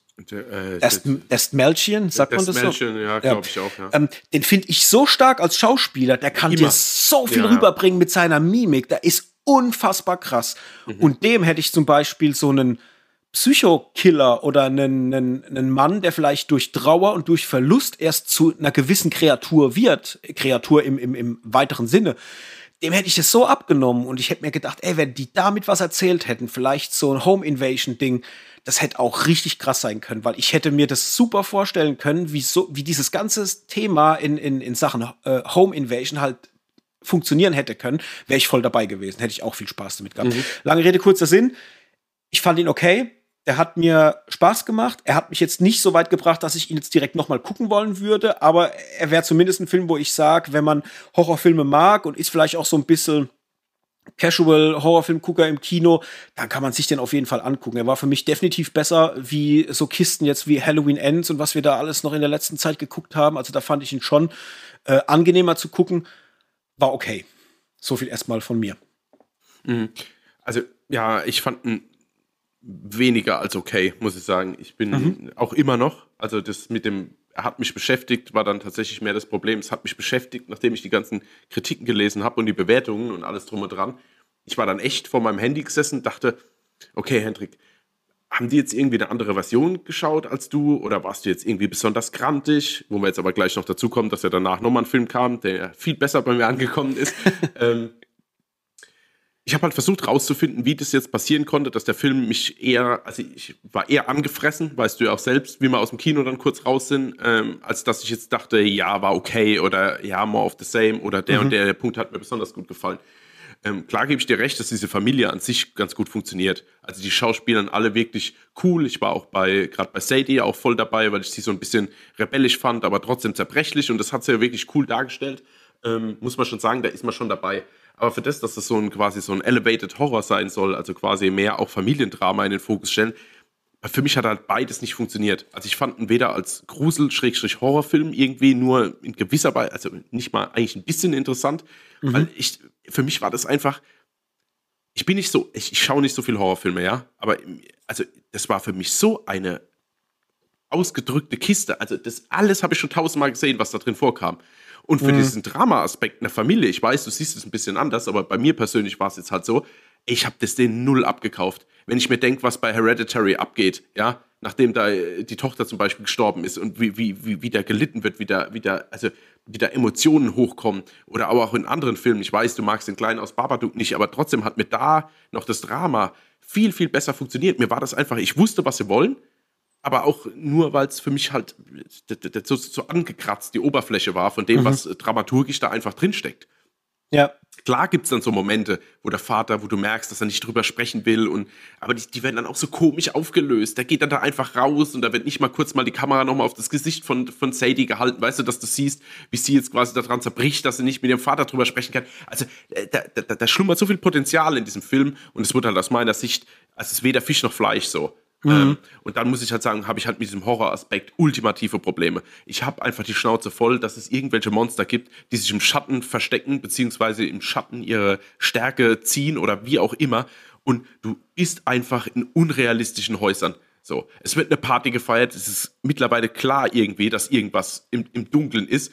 Und man schafft es echt, dass die Kleine da sitzt und, und irgendwas spielt und das einzige Helle ist, äh, dass quasi der Bildschirm an ist ja. von der Konsole, ja, dann lese ich irgendwo in der Kritik, oh, wie kreativ die das gelöst haben, dass die quasi durch, ein, durch eine Aktion im Spiel immer wieder Licht anmacht im Wohnzimmer. Also quasi äh, ja, sagen wir ja. mal, die spielt, sie wirft im Spiel eine Blendgranate und die ist dann so hell, dass es quasi über den Bildschirm den Raum erleuchtet. Sag mal, seid ihr eigentlich alle bescheuert? Ja, ah, da muss ich äh, ja. kurz, da gebe ich dir absolut recht, weil ich, das ist das, was ich auch vorhin meinte, dass der halt schon seine Probleme hat in, in diesem Horrorpart oder in der Erzählung, ja. weil du kriegst ja vermittelt, dass die Kleine ein Problem mit Dunkelheit hat, ja. Mhm. Und dann ist es für mich halt hart unrealistisch, dass der Vater sie alleine im Wohnzimmer sitzen lässt beim Playstation zocken und alles ist dunkel. Mhm. In meiner Welt wären alle Lichter an und wahrscheinlich noch eine, eine, eine Stehlampe direkt neben der Couch. Genau, weißt du? die, die ähm, noch extra gekauft wurde. Ja, so, genau. Ja, ja, ich ähm, weiß schon. Ich, äh, klar, ich kann das nachvollziehen, dass man sagt, dass wiederum mit dieser Inszenierung mit äh, den Gaming-Elementen, äh, ich muss sagen, ich fand es cool, wie die das inszeniert haben optisch. Mir hat es gefallen, auch mit diesem Monster, was da irgendwie so gegen den Bildschirm läuft und dann hast du das mit dies, dass die auf den Controller drückt. Ja, insgesamt ist das eine nette Idee, mhm. aber die äh, die geht komplett in Rauch eigentlich auf, weil es Schwachsinn ist, dass sie im Dunkeln sitzt. Weißt du, ja, genau. das, das, das, bringt nichts. Das ist, also, da kann man die Idee noch so nett finden und die einstreuen. Es macht keinen Sinn, weil dir halt, ja, eigentlich vorher ein ganz anderer Charakter erzählt wurde an Mensch, der da sitzt, nämlich ein Mensch, der in der Dunkelheit Probleme hat. Und der sitzt halt in meiner Welt dann nicht in der Dunkelheit. Mhm. Was ich jetzt nicht weiß, vielleicht ist es die Herleitung, die hatte ja einmal diese Psychologensitzung, wo man versucht, sie auch wieder ranzuführen an dieses Thema Dunkelheit. Ich weiß ja. natürlich nicht mehr, kann ich mich nicht mehr erinnern, ob das vor dem PlayStation oder nach dem PlayStation-Moment war. Wenn es vor dem Moment war, könnte man natürlich sagen, ja, okay, sie ist da ein bisschen dran äh, gewachsen, aber auch das würde ich als Schwachsinn empfinden. Ja, also, also ne? das Gespräch, ja, ja, also das Gespräch war davor, also Mhm. würde deine Theorie theoretisch klappen, aber ey, da habe ich gar keinen Bock, das alles da rein zu interpretieren. Ja. Entweder ihr sagt mir das, also nicht sagt, aber Mhm. vermittelt mir das so, hey, Sadie, wir müssen da, nee, Sadie nicht, wie heißt das, Sawyer, äh, wir, wir müssen da ein bisschen dran arbeiten, so, lass, lass uns da mal daran tasten, so, Punkt. Ja. Also das nehme ich dann nicht so hin. Und dann kommen wir halt den nächsten Punkt, wenn mal das Licht an ist. Ey, wer hat denn so eine Beleuchtung? Das ist so eine typische Horrorfilmbeleuchtung. Ey, wenn ich bei mir im Wohnzimmer das Licht anmache, da musst du eine Sonnenbrille aufziehen. Verstehst du, was du meinst? Da gäbe es Ja. kein schattiges Eck, wo sich irgendein Boogeyman verstecken würde. Oder Ja. könnte. Und das sind halt alles so Sachen. Und ich meine, ich würde da jetzt gar nicht sagen, wenn wir jetzt in den 80ern, ja, Mhm. aber wir sind halt 2023 und ich kann es mir halt nicht mehr geben. Weißt du, ich habe Lights Out gesehen, ich habe äh, hier äh, der, der Fluch von Darkness Falls gesehen, was irgendwie Ende 90er, Anfang 2000, aber d- dieses Thema ist schon mehr als durchgespielt so. Mhm. Du, du, weißt, weißt du, und das, und das Geile ist, kriegt man sowas, ich meine, Midsommar hat's vorgemacht, gut, da ging es jetzt nicht um Geister, Dämonen oder irgendwas, aber Alter, traut euch doch noch mal einen Horrorfilm zu machen, wo es wirklich hell ist. Es ist Nacht, jemand macht's Licht an, es ist hell und trotzdem bekommst du es hin, dass der Zuschauer Angst bekommt. Das ist das, was ich sehen will. Ja. Ja, das Ding ist halt, ich meine, zwei Sachen. Äh, Midsommar, den du als Vergleich genommen hast, oder auch Hereditary vorhin wegen dem Drama, das sind halt keine Casual-Horrorfilme. Das ist halt schon harter Stoff. Ne? Also deswegen, ja, Ja. man kann Vergleiche ziehen, aber du hast natürlich jetzt hier wirklich äh, den, den Standard-Kinogänger und bei dem anderen hast du halt die hartgesottenen. Äh, und ähm, es, beruf, es beläuft sich halt immer noch zurück auf dieses Thema Stephen King und Kurzgeschichte. Ne? Das ist halt die Frage, was holst du aus diesem Thema halt raus, trotz dessen, dass wir jetzt in 2023 sind. Ich würde sagen, um meine eigene Frage zu beantworten, Ja, bitte. äh, das ist, das, das ist der Moment, wo ich sage, ja, ich nehme mir die Geschichte, die schon öfters erzählt wurde, aber ich interpretiere sie vielleicht um, indem ich vielleicht hingehe und mache aus dem Boogeyman, der Schattengestalt, eine Home Invasion Kiste und mach vielleicht aus diesem Menschen den Boogeyman, weißt du? Das ist sowas, wo ich mir jetzt gewünscht hätte, was ich auch vorhin äh, schon mal angedeutet habe, dass du halt ähm, den Stoff nimmst, der halt schon ewig alt ist vielleicht, aber du interpretierst ihn so spannend um und machst ihn so gut erzählt, dass er halt einfach ein neues Licht auf die ganze neues Licht auf die ganze Sache wirft, ja. Ja. Äh, das hätte ich halt geil gefunden, ja, äh, weil du hättest ja die Möglichkeiten, du kannst dich ja an der Geschichte bedienen und kannst dich ja irgendwie versuchen, anders zu interpretieren, ne? Nur hier, der, der Invincible, äh, Invisible Man, nicht Ja. Invincible, der Invisible Man ist ja auch so, ist eine uralte Geschichte, Ja. die aber neu interpretiert wird jetzt mit einem Anzug, verstehst du was? Das funktioniert ja alles. Aber äh, ich will eigentlich nur deine, deine Meinung unterstreichen, ich sehe das genauso. Da hätte man sich diese Grundsubstanz von dieser Kurzgeschichte nehmen können und hätte einfach mal ein bisschen, das hätte bestimmt auch,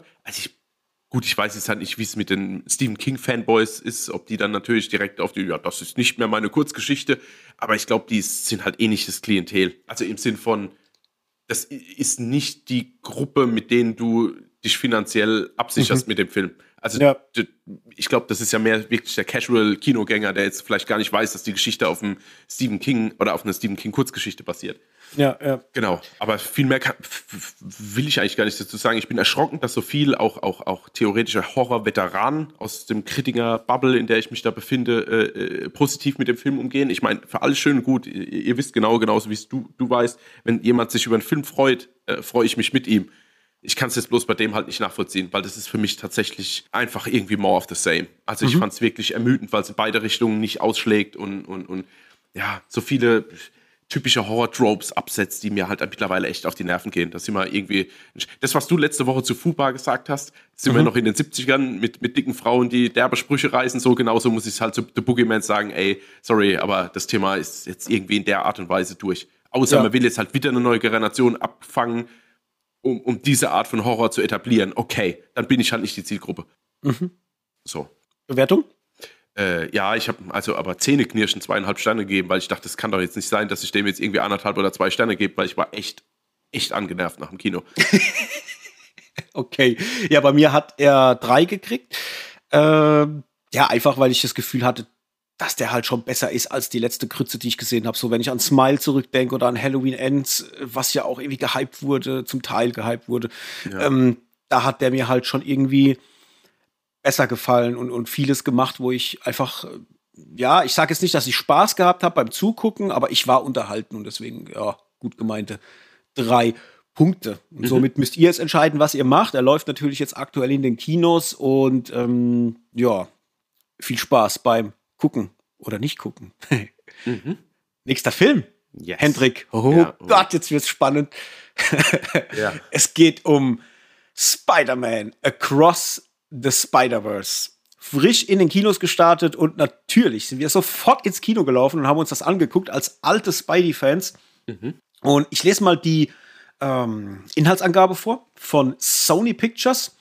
Und zwar, nach seiner Wiedervereinigung mit Gwen Stacy wird Brooklyns freundliche Spinne aus der Nachbarschaft nun als Vollzeit-Spider-Man quer durch das Multiversum katapultiert, wo er auf ein Team von Spider-People trifft. Ihre Aufgabe ist es, die Existenz des Multiversums zu schützen – doch als die vielen Helden über die Frage, wie sie mit einer neuen Bedrohung umgehen sollen, aneinandergeraten, muss Miles, äh, Mainz, muss Miles gegen all die anderen Spinnen antreten und neu definieren, was es bedeutet, ein Held zu sein. Auch damit er die Menschen retten kann, die er am meisten liebt. Jeder kann die Maske tragen. Die Frage, wie du sie trägst, macht dich zum Helden. Krieg schon wieder Gänsehaut allein bei der Beschreibung. bin, bin, ich ehrlich. Es reicht, es reicht schon, ehrlich.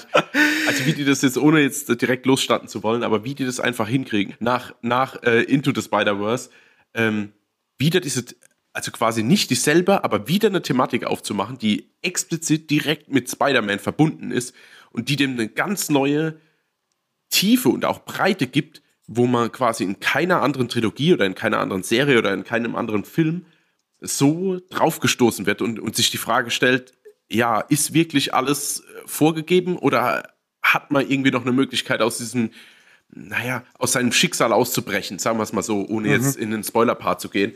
Ähm, also ich war einfach wieder, ich war, war, war hin und weg. Aber hin und weg, äh, fangen wir mal von vorne an. Äh, es dreht sich ja, also erstmal kurz, kurz noch Key Facts da dazu. Äh, ich fand es interessant, dass der diesmal eine 12er Freigabe bekommen hat, anders als Into the Spider-Verse, der ja noch ab 6 durchging. Und dann war ich auch kurz geschockt wegen der Laufzeit. Nicht geschockt, aber 151 Minuten dachte ich mir, hupala, das mhm. ist ja mal eine, eine, stolze Laufzeit für den Film. Und hoffentlich verliert er sich nicht so viel in, in überbordender Action. Und ja. ähm, also sie haben einen annähernd perfekten Film hingelegt. Also, also angefangen von der extrem geilen Optik. Also visuell. Einmal wie ähm, die verschiedenen Multiversen quasi dargestellt werden mit verschiedenen Zeichen oder, oder, oder Malarten oder auch tatsächlich, äh, ja, ich will jetzt nicht so viel vorwegnehmen, das ist immer ein bisschen schwierig, aber also sie haben tatsächlich viele, viele Möglichkeiten eingebaut, ähm, die ungefähr alle Darstellungsformen abdecken. Sagen wir es mhm. mal so. Also, und gleichzeitig so eine emotionale Geschichte erzählt. Der Film, der zum Beispiel ganz anders anfängt, als ich eigentlich dachte, also ja. eigentlich von einem anderen Charakter mehr oder weniger eine Vorgeschichte oder eine Backstory ähm, erzählt.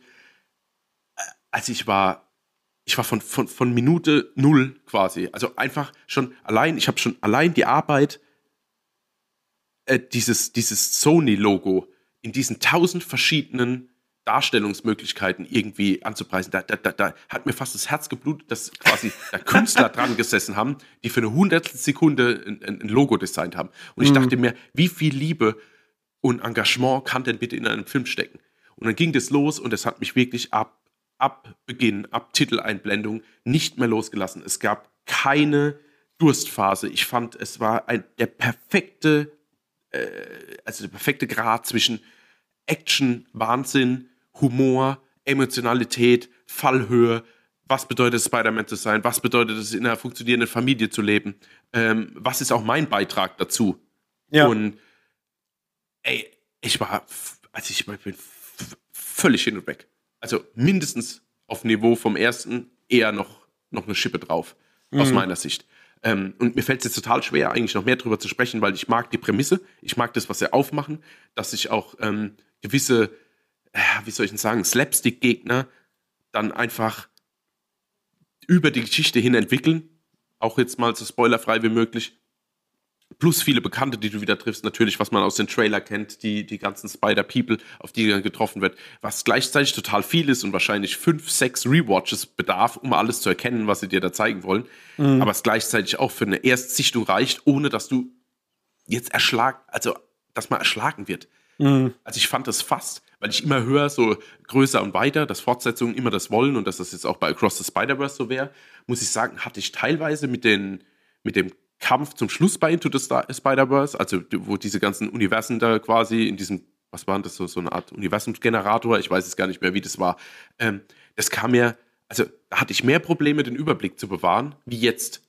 Also ich muss ja. sagen, für das, dass es trotzdem wieder viel war, konnte ich, hatte ich alles immer jederzeit im Blick und habe mich nicht erschlagen gefühlt. Mhm.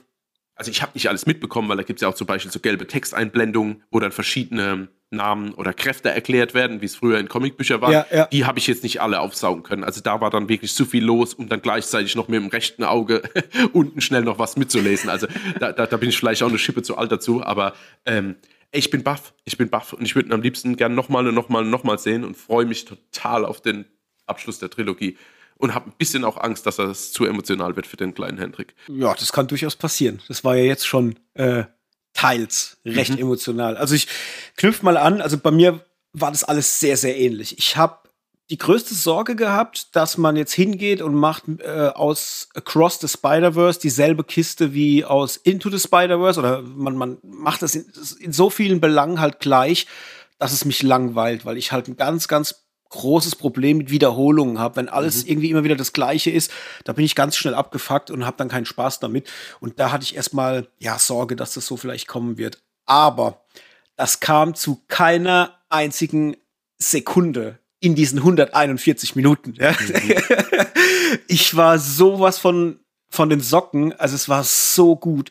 Ähm, einmal die optische Inszenierung. Es sind so viele Stilelemente drin, äh, von Illustrationen bis hin zu ganzen Stilistiken, wie da gezeichnet wurde. Das fand ich schon mal äh, rein vom optischen her großartig. Das ist einfach ein riesiges Feuerwerk an Optik, weil du die ganze Zeit, und zwar von Anfang vom Film bis zum Schluss, ständig was Neues entdeckst. Mhm. Du kannst, egal in welche Ecke du auf der Leinwand guckst, du entdeckst irgendwas. Und das war schon mal ein Riesenthema, was mir super viel Spaß gemacht hat.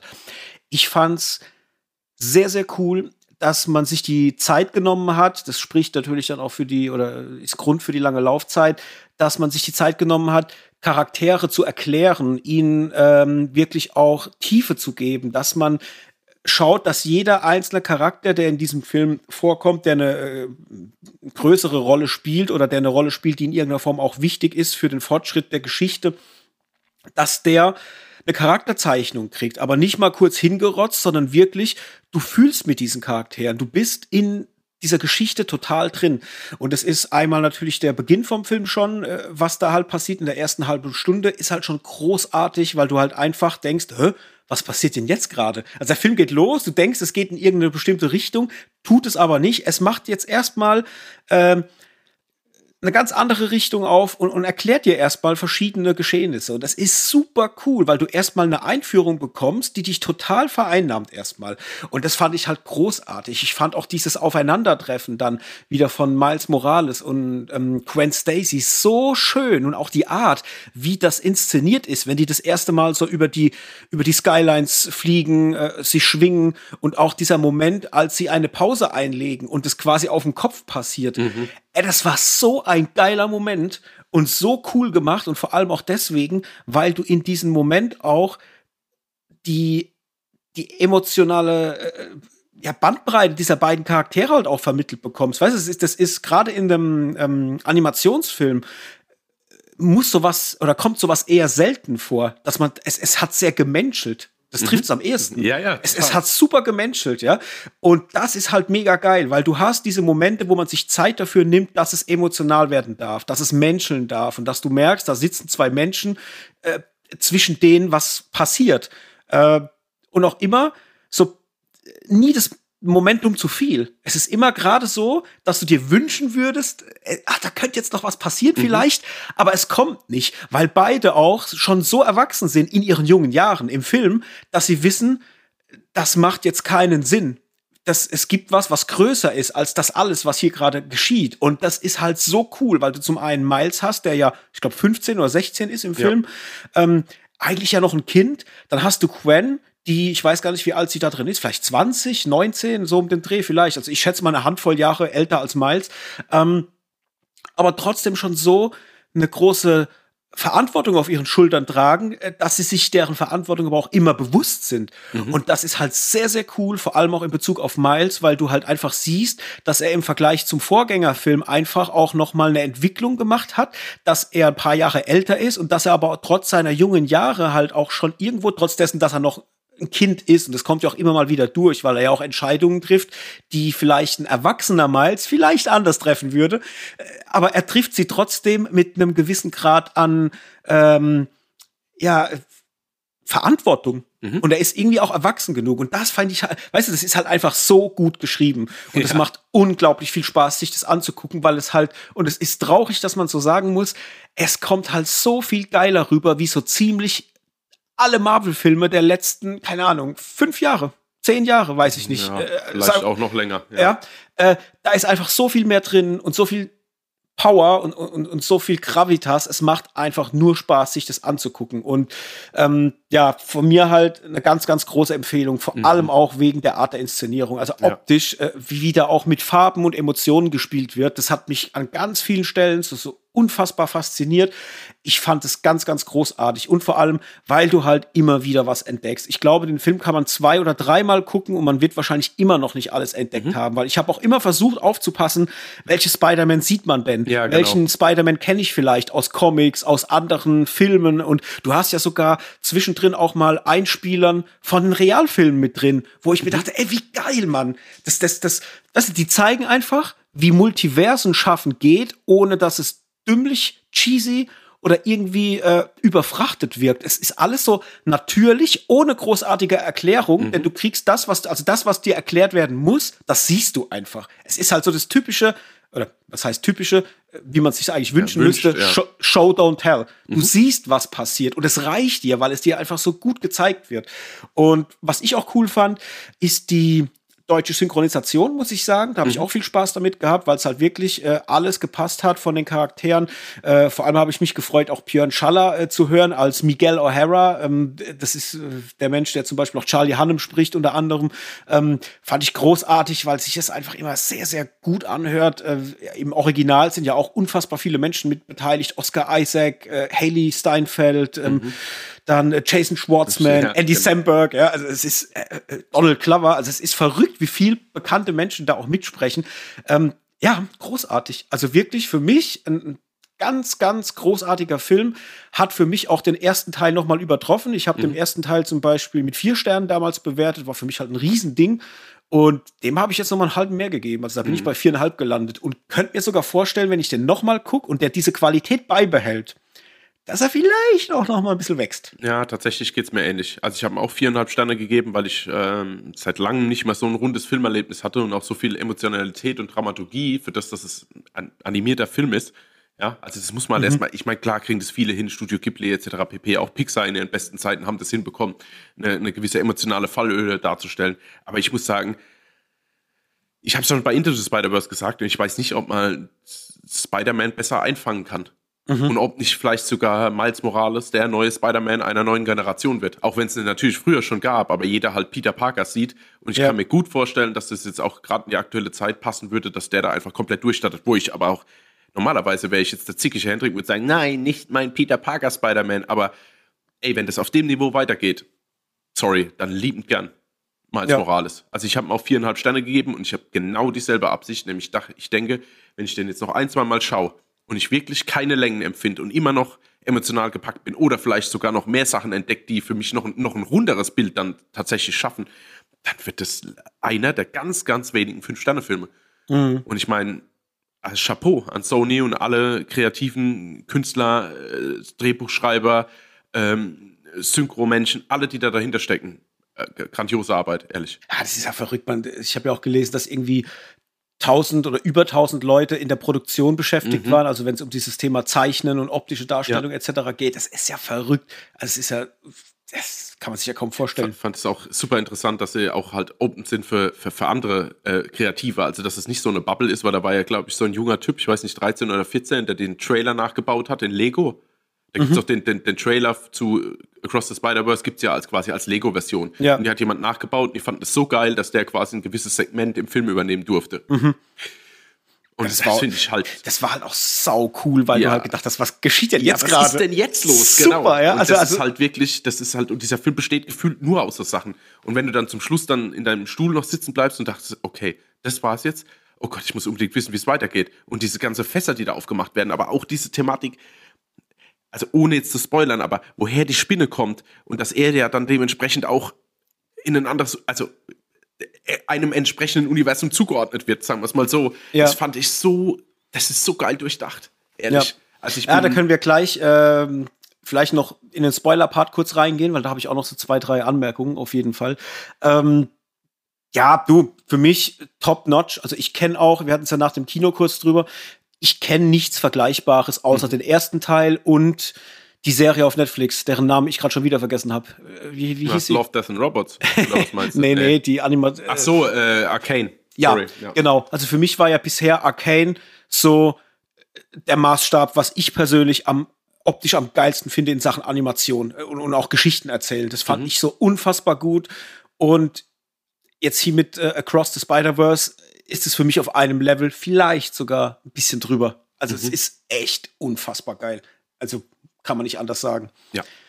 Gut. Dann äh, machen wir jetzt mal offiziell einen Spoiler-Part auf. Also, wenn ihr den Film noch nicht geguckt habt, dann Ohren zuhalten. Es könnte zu dem einen oder anderen Spoiler kommen. Was du gerade gesagt hast, dieses Thema mit der Spinne, ich fand es von der, von der Drehbuchschreibe her oder von, von, von, von der Storyschreibe her so geil, mhm das zu erzählen, dass er eigentlich halt gar nicht Spider-Man ist, sondern dass ja, das genau. alles sich beruht auf, auf einem, äh, wie nennt man das, wenn, wenn etwas, was nicht vorgesehen ist, passiert. Äh, ja. Zufall? ja, das ja, habe ich jetzt nicht gesucht, aber ja. Ah, ja, jetzt dachte ich mir schon, dass du es nicht gesucht hast. Ja, ja, ich weiß, ich weiß, was du meinst. Einfach, äh, ja. Ja, ist egal. Ähm, ja, aber dass das alles äh, ja einfach auf Zufall basiert und dass es so hätte nicht passieren sollen und wie, wie das quasi das Leben aller Beteiligten verändert. Allein dieser Fakt schon mhm. zündet was in deinem Kopf beim Gucken. Es ist so krass. Ja, ich meine, wir sind ja im Spoiler-Part. Also unterm Strich ja. ist es ja so, wer Miles Morales in Into the Spider-Verse nicht zufällig in dieses äh, in diese Fabrik gekommen, wo der normale Spider-Man quasi gerade kämpft, wäre quasi der Spider-Man in Into the Spider-Verse nicht gestorben. Und das ist diese, die Universen wären auch nicht geöffnet worden, dass die Spinne aus Universum 42 quasi in die Welt kommt von Miles Morales. Ja. Das heißt, alles, was ab dem Zeit, also seit dem Zeitpunkt ist es quasi ein, ein Fehler im Kanon, sagen wir es mal so. Also ja. es war alles einfach nicht so gedacht und dadurch ist quasi halt, äh, es ist einfach, es, ist, es klingt jetzt so plump, wenn man das so erzählt, aber wie das in den Film halt, Achtung, eingewoben ist, ist also, äh, also Hammer, ohne Scheiß, weil das macht so viel Sinn. Also unterm Strich, auch dieses ganze Kanon, diese ganze Kanon-Thematik, mhm. die da drin vorkommt. Ich weiß gar nicht, wollen wir jetzt echt, ja, aber es bin sind im Spoiler-Part, aber einfach diese Thematik, dass jedem Spider-Man gewisse Schicksalsschläge passieren müssen, um das ganze Universum aufrechtzuerhalten. Ähm, ja. Das ist gleichzeitig so ein Druck, aber gleichzeitig auch irgendwie über die Historie, die man an Spider-Man-Filmen und Serien bekommen hat, das matcht halt. Mhm. Ja, also es ist jetzt nicht so, dass du als, als Zuschauer, du hast das so in der Art noch nie gehört, aber du hörst es erst einmal und denkst, ja klar. Also es haben uns ja die anderen Filme auch alle gezeigt, ohne dass ja. sie explizit die Überschrift drüber gesetzt haben oder es erklärt haben. Also von daher, ich bin einfach, ey, diese Geschichte, ich krieg Gänsehaut, wenn ich jetzt nur in der Theorie drüber spreche. Ja, ich habe auch wirklich gerade frisch überlegt, gestern, ob ich nicht noch mal ins Kino gehe. Ja. Ich habe wirklich überlegt. Ich bin auch am überlegen. Ja. Ob ich mir die Zeit noch mal nehme und ziehe mir den noch mal rein, weil ey, ich, ich habe einfach Bock, das noch mal zu gucken. Das Wort war übrigens Anomalie, was ich gesucht habe. Ach so, Anomalie. Okay. Also dass er so eine Anomalie darstellt ja, innerhalb genau. dieser ganzen Spider-Verse-Universen, die es da mhm. so gibt. Ähm, ja, also mega gut. Also ich habe gar nicht viel mehr zu sagen, außer großartig unbedingt ins Kino gehen, mhm. unbedingt angucken und wenn man Spider-Man-Fan ist, mal kurz überlegen, ob es vielleicht nicht der beste Spider-Man-Film ist aller filmischen Umsetzungen, ja. die es gibt. Weil ich bin ehrlich, ich habe damals bei ähm, Into the Spider-Verse, glaube ich, schon gesagt, dass es für mich die beste Spider-Man-Umsetzung ist, filmisch mhm. bisher. Plus Realfilme und so weiter. Also wirklich so, das ist für mich die Krönung. Mhm. Und ich glaube, dass der es jetzt noch mal getoppt hat. Und mhm. das ist für mich, glaube ich, einfach so in sich das Beste ist, äh, was da momentan so äh, keucht und fleucht. Ja, ja, ja genau. Richtig. Weil, äh, boah, Ich bin hin und weg und war auch ein bisschen dann am Schluss, ähm, ja, jetzt nicht verärgert, aber ich so, so, oh nein, habe ich gedacht, jetzt muss ich warten, bis es weitergeht. Ja, jetzt, jetzt, März 2024, glaube ja. ich, ist der Termin. Naja, die haben die, glaube ich, parallel äh, fertiggestellt, ne? mhm. ne? dass das relativ zeitnah wieder ähm, ja, weitergeführt werden kann. Ich habe mega Bock. Ich bin sehr gespannt, was die dann in so einem dritten Teil weitererzählen, vor allem auch, ob damit Schluss sein wird. Weiß man da schon was? Wurde was schon mhm. gedroppt an Info? Die, die Trilogie soll Schluss sein, aber es gibt noch dann Spin-offs dazu. Mhm. Soweit ich das verstanden habe. Aber das interessiert mich erstmal nicht. Ich hoffe, dass sie das, was sie jetzt aufgebaut haben, auch einfach auf einem gewissen Niveau zu Ende bringen. Ich habe wenig Angst, weil die haben es jetzt, also es, es gibt ja nichts Schlimmeres, als eigentlich eine Fortsetzung zu machen. Nicht, weil ja. es lazy ist, sondern im Sinn von, weil die Ansprüche vom Publikum gerade nach Into the Spider-Verse natürlich riesig sind. Ja? Eig ja? Eigentlich kannst du nur verlieren und die gewinnen halt, ja? ja? Und machen jetzt eine Thematik auf, wo ich einfach hoffe, dass die das wirklich auf diesem Niveau abschließen. Und aber auch für mich ganz persönlich, für den Hendrik in mir hoffe, dass es halt nicht allzu dramatisch emotional wird. Also es kann ruhig emotional werden, aber ich will da mit einem guten Gefühl aus dem Kino kommen und nicht dann so ein, ja, nicht so, nicht so gedrückt sein. Ja. Weil es könnte gut passieren. Ich bin auch mal sehr, sehr gespannt, wie der ähm, performen wird. Der hat ja jetzt nach Start, äh, ich, läuft jetzt eine Woche, glaube ich, äh, ja doch, ist eine Woche raus mhm. und hat 208 Millionen umgesetzt bei 100 Millionen äh, Budget. Das ist schon mal cool, weil er zumindest schon mal jetzt das Doppelte drin hat von dem, was er gekostet hat. Das heißt, letztendlich sind jetzt die Wege nach oben offen, äh, dass der richtig so seinen Benefit machen kann. Ich weiß noch gar nicht. Hast du eine Tendenz? Ich würde mal sagen, dass der seine 450 bis 500 holen könnte. Was meinst du? Oh, ich äh, glaube tatsächlich, dass da noch ein bisschen mehr geht. Ja. Weil, also ich will jetzt keine Zahlen nennen, aber so 600, 650, also denke ich schon, weil ich glaube, jetzt geht man so richtig, also jetzt waren die, die richtigen Fans drin und jetzt geht die Mundpropaganda los. Mhm. Ich glaube, dass der nochmal richtig äh, über die nächsten Wochen noch performt und nicht so den Einbruch hat, weil die Leute sich das einfach weitererzählen werden.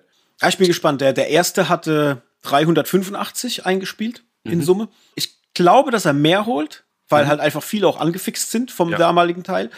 Und ja, bleiben wir mal auf jeden Fall hinten dran und gucken mal, was, was da geht. Und vor allem auch, wie der dann nachher vielleicht auch abschneidet in Sachen Award Season, ne? Mhm. Was der für Preise noch mitnimmt und so weiter, weil das ist schon, also, wenn es nach mir ging, gebt dem alle Preise, die gehen.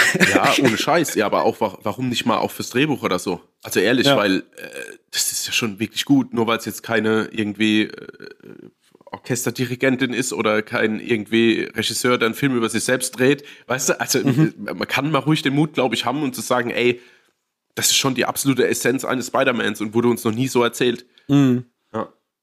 Meinst du, die bleiben für Teil 3 bei der gleichen FSK? Also sprich auch wieder 12 oder meinst du, die verändern sich nochmal? Nee, nee, nee, das denke ich nicht. Also ich glaube, die haben jetzt den Einstieg einfach mit dem Into the Spider-Verse ab 6 gemacht und haben sich jetzt natürlich auch ein bisschen erwachsener entwickelt, aber ich glaube jetzt, also weder, dass es zurückgeht, noch, dass es noch äh, äh, äh, sagen wir mal, schlimmere Formen annimmt im Sinn von 16 oder so. Ich glaube, die bleiben jetzt bei dieser 12er Freigabe, wenn, aber auch, glaube ich, emotional alles rausholen. Mhm. Ja, ich könnte mir auch vorstellen, dass die vielleicht so die ein oder andere Träne rausholen werden aus, aus den hm. Zuschauern. Das denke ich auch, ja. Alright. Goodie. Noch was zu sagen? Wichtiges ja, ja, oder auch Unwichtiges? Ja, wichtig und auch unwichtig äh, zugleich. Musste ich einfach noch zweimal oder dreimal daheim über den Webslinger lachen. Also einfach auch diese komische Ennio Morricone-Einstellung, dieses Kurzauge auf Auge, so ja, ja. Cut. Ey, ich muss, mir ist es echt zwei, dreimal, wo es echt hochgekommen ist, wo ich allein für mich schmunzeln musste zu Hause. Das muss ich noch kurz anmerken. Ja, aber das ist auch wirklich so im Kino. Es gab so viele Momente, wo ich so so aus ganzem Herzen lachen musste, weil die ja. dich halt hum vom Humor her wirklich an, an manchen Stellen so unfassbar gut gekriegt haben. Das mhm. war da, ja, das war schon gut. Und ich bin jemand, das muss ich jetzt auch mal ehrlich sagen, ich lach gar nicht so oft im Kino. Nee. Also ich bin, was Humor betrifft, ich, ich, ich habe einen eigenen Humor, manchmal vielleicht auch einen sehr eigenen, dümmlichen Humor. und der wird gar nicht so oft getroffen. Deswegen mhm. hat mich das mega gefreut, dass der halt mal so zwei, drei Momente kriegt, die mich dann halt wirklich, weil sie lustig sein wollten, aber auch deswegen gekriegt haben. Ja. Das fand ich dann schon sehr, sehr cool. Na gut, also viereinhalb Punkte von uns beiden. Von dem her, Freunde, ihr wisst, was ihr zu tun habt. Ab ins Kino, wenn er noch nicht äh, bei euch geguckt wurde. Lohnt sich und nehmt alle mit, die ihr kennt. Der soll mhm. ruhig seinen Benefit machen, damit die richtig Knete haben, um einen richtig fetten äh, ja, Spin-off-Film oder whatever noch zu machen, was da noch kommt. Teil 3 ist ja schon fertig, von dem her, die sollen ruhig Gas geben. Ja, und auch der Mut, so viel in die visuellen Effekte zu stecken. Also ja. äh, äh, einfach mal, wie soll ich denn sagen, dass der bestätigt wird. Also, dass, es, dass, dass andere vielleicht sagen, ey, guck mal, die haben da so viel mhm. Einsatz reingesteckt und es hat sich gelohnt. Wir brauchen nicht immer die 0815 ja. CGI-Kram, sondern wir können uns auch mal ein bisschen mehr Mühe geben oder uns auch mal ein bisschen mehr Zeit lassen. Ja, ja das ist ja genau das, wenn, wenn sowas erfolgreich wird. Ich meine, dann sieht man ja, dass ein Stoff oder eine Art von Inszenierung auch funktionieren kann. Und dann gibt's vielleicht auch mal die Möglichkeiten, was weiß ich, was noch alles entstehen kann, weißt du, so im Animationsbereich. Ich meine, denk zurück an die Mitchells, ja, der hat ja mhm. auch so ein bisschen Einfluss gehabt von, von Spider-Man damals, von ja, Into the Spider-Verse. Puss in Boots ja auch, der zweite ja. Teil, der leider jetzt gefloppt ist, aber das am, am Marketing lag. Aber jetzt auch die, die, Teenage Mutant Hero Turtles, die jetzt kommen, die ja auch, ich will jetzt nicht sagen ähnlich, aber trotzdem auch mal einen minimal anderen Weg gehen. Mhm. Ähm, also es fruchtet ja schon. Ja, auf den freue ich mich auch sehr. Ich habe gerade gestern wieder äh, die, die, die alten Trailer und es gibt jetzt noch einen finalen neuen Trailer, mhm. glaube ich, habe ich äh, gesehen. Oh, ich habe schon Bock. Ich habe sehr Bock. Ich bin, ich bin auch mal sehr gespannt, wie äh, wie der einschlagen wird, so von, von der Richtung, wo er hin will. Ob der mehr so auf Erwachsene ausgerichtet ist, weil ich meine, es ist ein Nickelodeon-Film, das heißt, da gehe ich eher davon aus, dass er für Kinder schon ja, gedacht sein wird. Aber hinten dran steckt halt immer noch Seth Rocken. Und man weiß ja, der hat halt schon eine eigene Art, wie er inszeniert, beziehungsweise wie er schreibt. Vielleicht ja, ist es ja auch was, was die Erwachsenen so ein bisschen abholen. Also ich wünsche es mir, ich habe Bock, dass es so eine coole gemischte Kiste wird. Ich glaube, so vom Gewaltanteil, glaube ich, wird da nicht so viel passieren. Ich glaube schon, dass das alles eher äh, ja, seichter ist, aber vielleicht wird der Humor so, dass er halt Erwachsene genauso kriegt. Also wenn, wenn das funktioniert bei, bei den Turtles, habe ich echt, äh, da lege ich viel auf die, auf die Waage aktuell, dass das, mhm. dass das knallt. Da habe ich richtig Bock. Ja, ich nicht, aber ich bin gespannt, was kommt. Okay. Ich, ich zerr dich mit ins Kino, Freund. ja, auch das weiß, auch das weiß ich. Dann ist ja gut. Okay, dann was das mit Spider-Man Across the Spider-Verse überall in den Kinos zu gucken, ist jetzt eine Woche alt, von dem her ab und Kinotickets sichern. So, dann sind wir fertig für heute. Das war's dann mal schon wieder. Ähm, ihr wisst, was zu tun ist am Ende von jeder Folge, nämlich, wenn ihr uns noch nicht folgt, folgen. Überall da, wo es geht. Vor allem dort, wo ihr uns konsumiert. Also wenn ihr in eurem Podcatcher noch nicht auf Abonnieren gedrückt habt, machen. Und das gleiche gilt natürlich auch für Bewertungen. Wenn ihr noch nichts bewertet habt, gebt uns gerne eine 5-Sterne-Bewertung bei Spotify, bei Apple. Schreibt uns gerne auch ein paar Zeilen bei Spotify oder auch bei Apple. Da kann man ja immer gut Kommentare schreiben. Da freuen wir uns auch. Und folgt uns natürlich bei Instagram oder bei Twitter für eine Handvoll Popcorn. Und ansonsten geht's nächste Woche weiter. In diesem Sinne, Macht's gut. Viel Spaß beim Film und Serien gucken. Bis nächste Woche und tschüss. Ciao.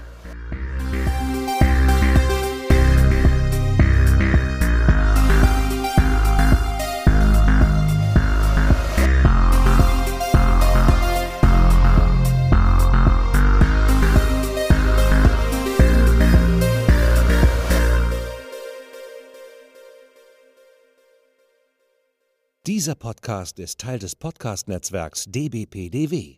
Die besten Podcasts der Welt.